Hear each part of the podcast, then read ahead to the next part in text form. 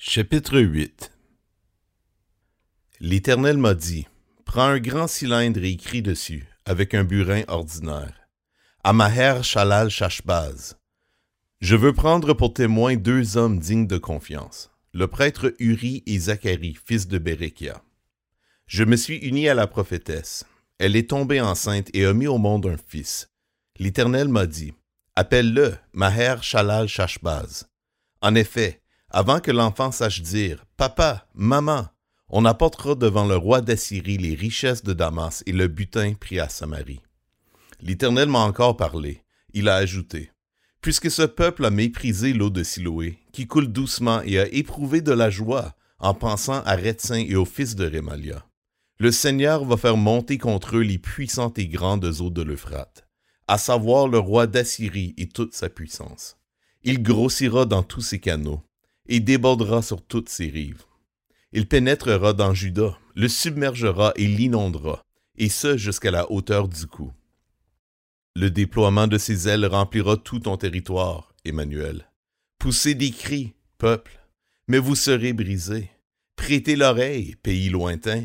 Préparez-vous au combat, mais vous serez brisés. Oui, préparez-vous au combat, mais vous serez brisés. Vous aurez beau prendre des décisions, elles seront sans effet. Vous aurez beau prononcer une parole, elle ne s'accomplira pas, car Dieu est avec nous. Oui, voici ce que m'a dit l'Éternel, avec toute la force de son autorité, pour m'avertir de ne pas suivre la voie qui était celle de ce peuple. N'appelez pas conspiration tout ce que ce peuple appelle conspiration. N'ayez d'eux aucune crainte et ne soyez pas troublés. C'est l'Éternel, le Maître de l'univers que vous devez respecter comme saint. C'est lui que vous devez craindre et redouter.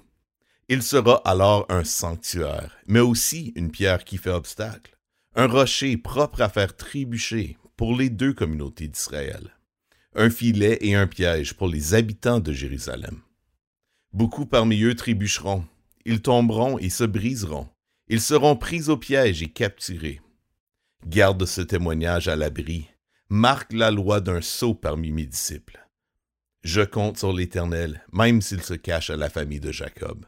Je me confie en lui. Me voici, moi et les enfants que l'Éternel m'a donnés. Nous servons de signe et de présage en Israël de la part de l'Éternel, le Maître de l'univers, qui réside sur le mont Sion. Si l'on vous dit, consultez ceux qui invoquent les esprits et les spirites, ceux qui chuchotent et murmurent.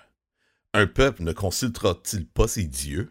Ne consultera-t-il pas les morts en faveur des vivants? Répondez, il faut revenir à la loi et au témoignage. Si l'on ne parle pas de cette manière, il n'y aura pas d'aurore pour ce peuple.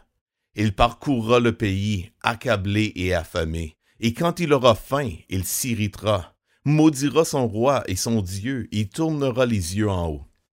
Puis il regardera vers la terre et n'y verra que détresse, obscurité et sombres angoisses il sera repoussé dans d'épaisses ténèbres. Toutefois, les ténèbres ne régneront pas toujours sur la terre, où il y a maintenant des angoisses. Si les temps passés ont couvert de mépris le territoire de Zabulon et de Nephtali, les temps à venir couvriront de gloire la région voisine de la mer, la région située de l'autre côté du Jourdain, la Galilée à la population étrangère.